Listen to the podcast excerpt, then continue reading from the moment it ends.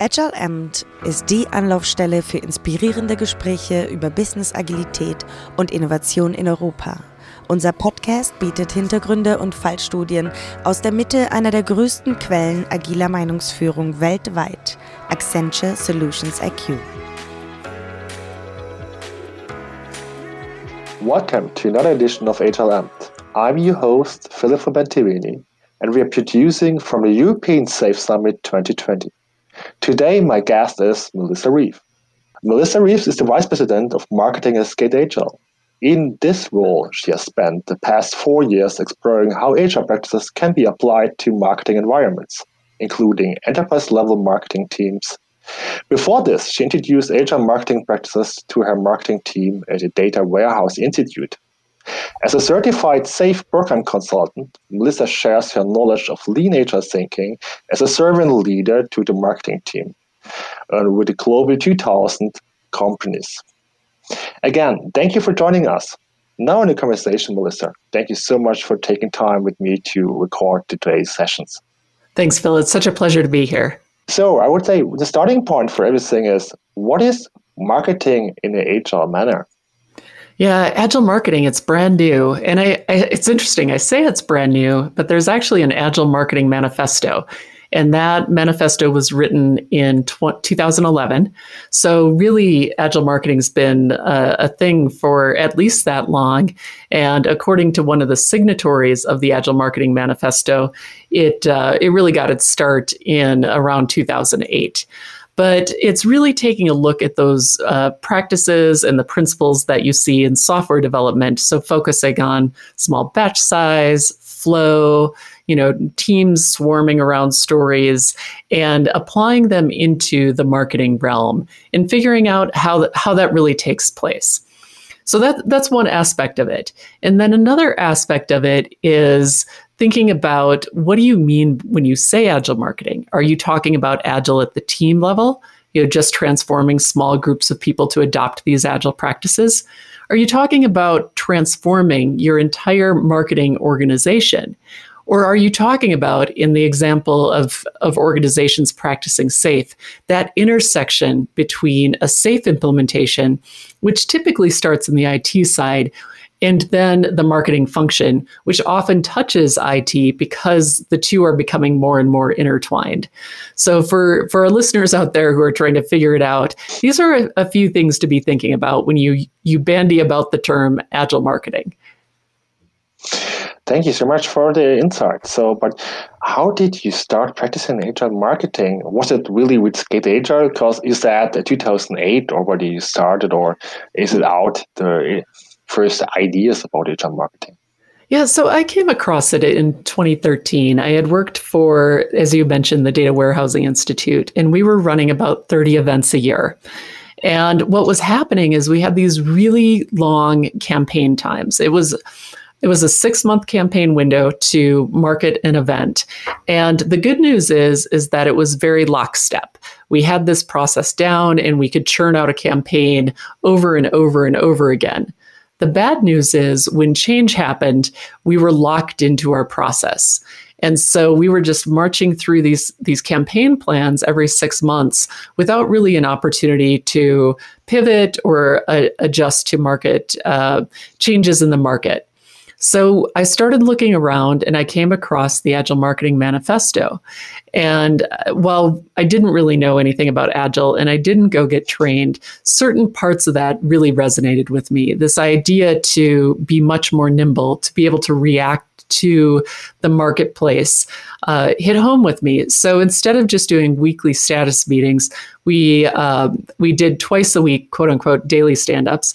Uh, but the nature of them really changed, and they uh, they moved from a status report to really looking back at the previous week, looking at the data, seeing what was working and what wasn't working, and then applying that knowledge to the next week. So I felt like even though we weren't doing Agile in a lot of ways, we had some of that spirit of taking a look at what was working and applying it to a next short iteration of time.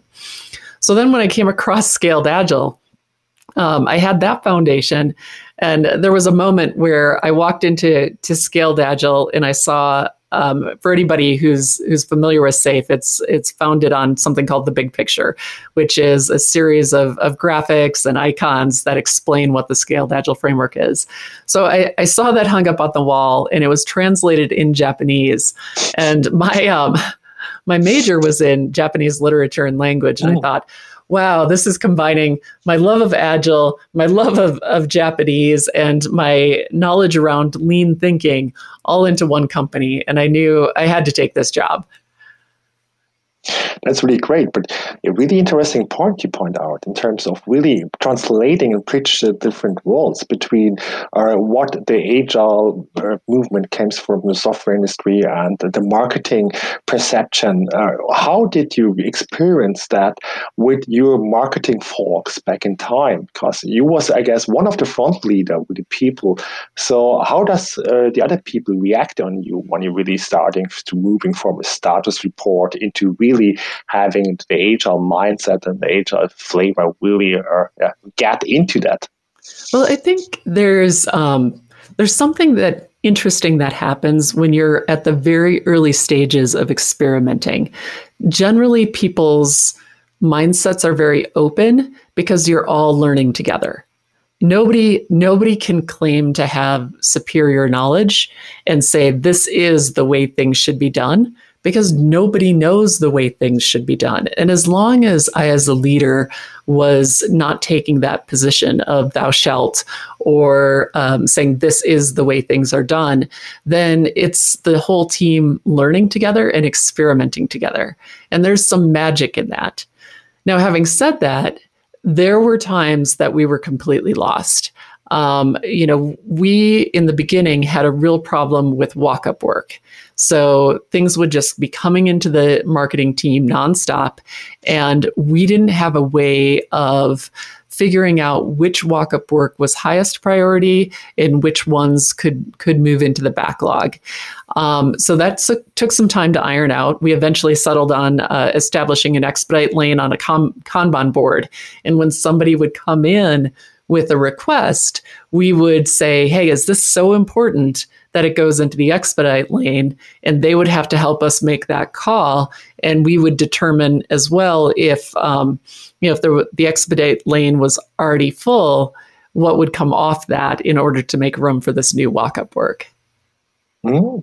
Learning and really showing this transparency while they come on board and really getting really uh, having a clear demand funnel on that is really uh, really uh, great to have that. And uh, you're talking about experimenting, but um, since you have joined Scaled Agile, I guess you have seen a lot of different companies which are experimenting also with agile in the marketing area. Is there something which is a common uh, pattern you've seen, or is there something you can really tell how the different companies are going? So, what you have seen around the companies? Yeah, sure. So, you know, a lot of the companies want to adopt agile in marketing, and you know, the the reasons are really similar to software development, right? They see the long lead times, they see lack of campaign flexibility, much like I referenced earlier. Mm-hmm. Um, also, there's this notion of lack of customer centricity especially in a very large organization. You know, maybe there's 3,000 marketers, maybe there's 1,200 marketers. And unlike people in the sales side of the house, they the marketers may or may not have ever talked with a customer. So they're missing that direct link with the customer. And therefore they know the product in theory, but they don't necessarily have that customer centricity that you need to have true empathy with the customer. And um, so we're trying to get them exposed to more customers and more conversations. That's one part of it. We're also trying to break down a lot of those silos and that centralized decision making. So I, I can't speak specifically to software development, but in marketing, things typically go up for approval and then back down. So, for example, if you have a campaign brief and then somebody signs off on that campaign brief and says, Yep, we're going to do this campaign. Then the campaign brief might go into copywriting. And a junior copywriter might draft some copy and send it up to a senior copywriter for approval. Then it moves over into graphic design. Same thing happens. a junior graphic designer designs and sends it up to a senior graphic designer. Unfortunately, because each one of those is a silo, there's degradation that happens every time a handoff occurs. So uh, at the end, you can end up with a product that doesn't meet the intent of the original creative brief, and now rework happens. And that's some of the things that marketing is trying to solve is they're they're working to implement agile.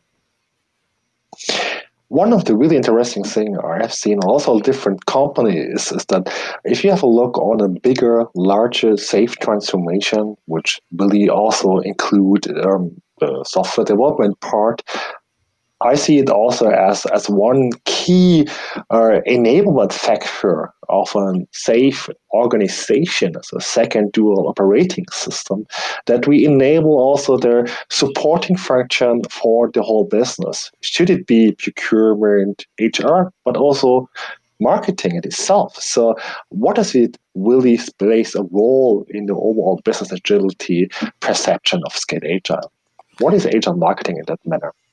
Yeah, so it's exactly as you're saying that it um, it, it pro- provides that supporting role, and it's amazing when you stop and think about the software being released. And sometimes I'll hear something like, "Oh, well, it's just an internal accounting system. Marketing doesn't need to be involved." But when you stop and think about that, you think, well, do we want that internal accounting system to be on brand?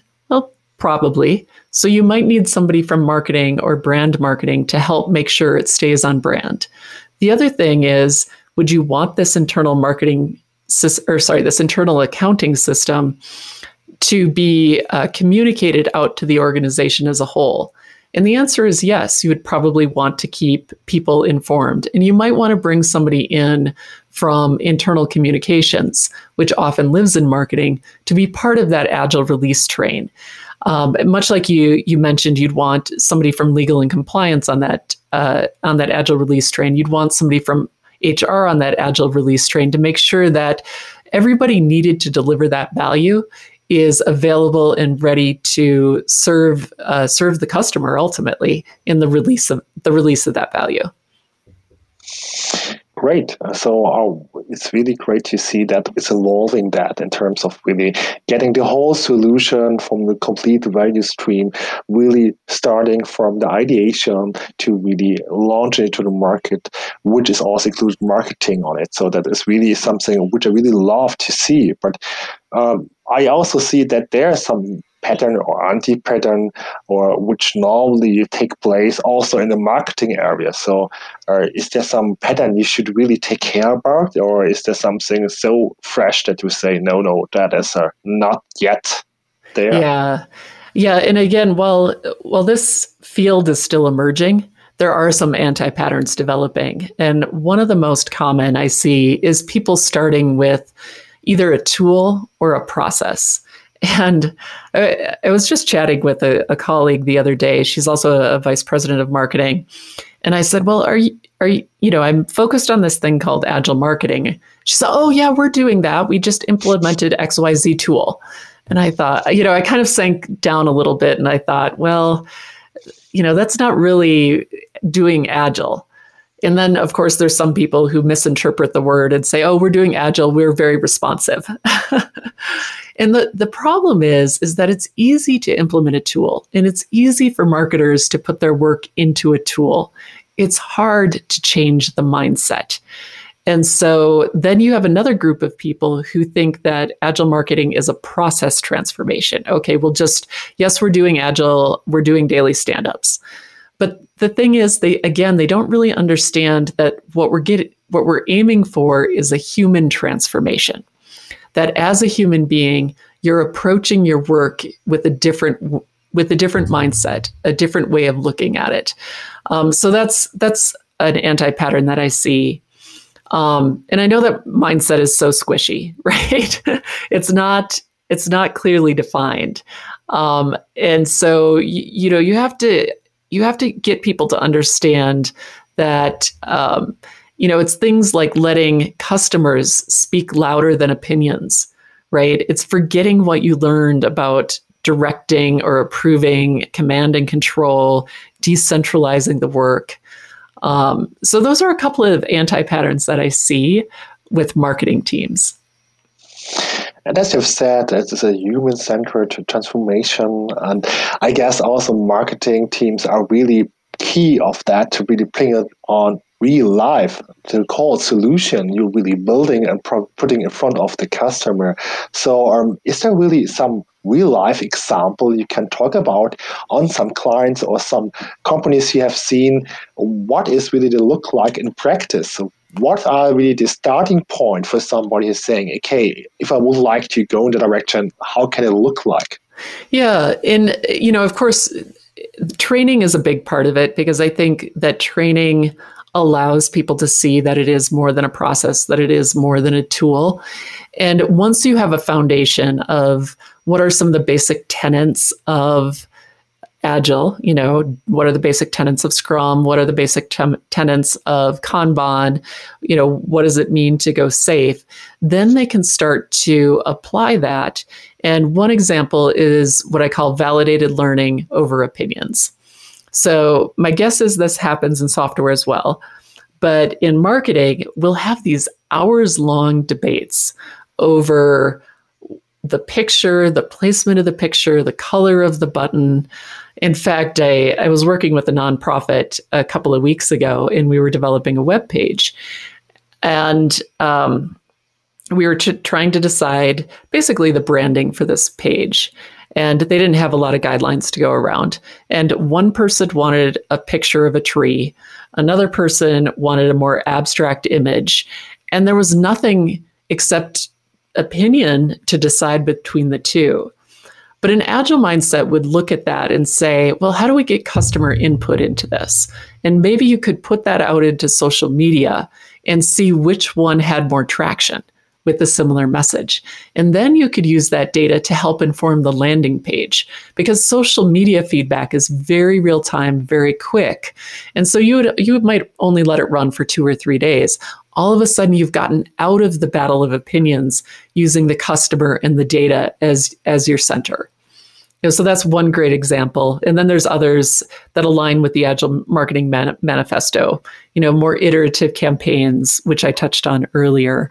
Um, you know, there's one around customer uh, discovery versus static prediction. And the example I like to give there is personas. So we've all developed personas. We've all under, you know, what is the customer thinking and feeling? And then what happens is we tend to stick those on a shelf and we let them sit there for two years. And we're still developing our products and our messaging against these personas that maybe now are two years old. And we have to continually think about customer discovery and think about how the customer has changed, how the customer is changing. You know, COVID is a great example. There's a lot of customers that are changing based on new habits, new work patterns, new things that we're having to do in our homes. It might be a good time to update your personas based on some of these changes as you see uh, that the time is really changing, I would also see that that also is the window of opportunity to change also the interaction between the product manager, product owner, and the marketing team. Because what you have described here, like the persona model or some other tools, is also very valid as an input for product owner of a software development team. And I see the really huge chance for us also to combine that and also bridge silos between marketing and the software development team, if you like so. That's really great. So, um, what do you think is the really success criteria for agile marketing? What is really that what you could measure at the end and say, hey, yeah, that is really helping us at the end? Well, and I think actually I, I put that up front, right? And one of the things I I guide marketing teams to do is understand why you want to transform, right? Are you transforming to get faster time to market? Are you transforming to get better flow between your teams? Are you trying to break down silos? And once you understand the why, then you can benchmark your metrics and you can better understand the movement that you've made along the journey. So, uh, you know, for example, a landing page might have taken you 10 days to get out the door before. And now you've implemented a Kanban system and you've got an agile team swarming against that, now maybe you can get it out the door in three days. So, those are the types of metrics we like to see marketing teams start to track. But of course, it depends on what you're trying to accomplish in the first place. As you have said, we are on a starting point with really that movement, uh, if it's also something which interesting the whole audience. So, what what is the next things on the horizon? What do you see, and especially what is Scaled Agile planning? What is coming up next? So it's a really exciting time uh, at Scaled Agile, and as SAFe has integrated business agility into the framework, we're starting to build out the intellectual property around how SAFe implementations start to interact with marketing. And right now, we've got a workshop in development that starts to take a look at how do software developers on the train start to invite marketing onto the train? Uh, you know, we've got a few key tenants to that, right? You can invite a couple of individuals onto the train. Like I referenced earlier, you might need a mm-hmm. graphic designer, some internal communications. You might need to embed an entire marketing team onto the train if it's customer facing and you really need that cross functional input. Um, and if it only lightly touches marketing, you might just invite a few key stakeholders to participate in PI planning or in Scrum of Scrums, making sure that you've got alignment and communication back into the marketing teams. So we're excited to be working on this this workshop. Um, you know, feel free to ask your your local SPC about it. We're going to go GA with it in the next PI. Um, so that's in, front. I know that's vague if, nobody knows our PI schedules. So that's roughly around uh, September or October of 2020. And then um, we're continuing to just experiment. And if you know of organizations, you know, if people know of organizations that are experimenting with SAFe in marketing, you know, I'd invite them to reach out to me directly. And I'm always happy to have a conversation.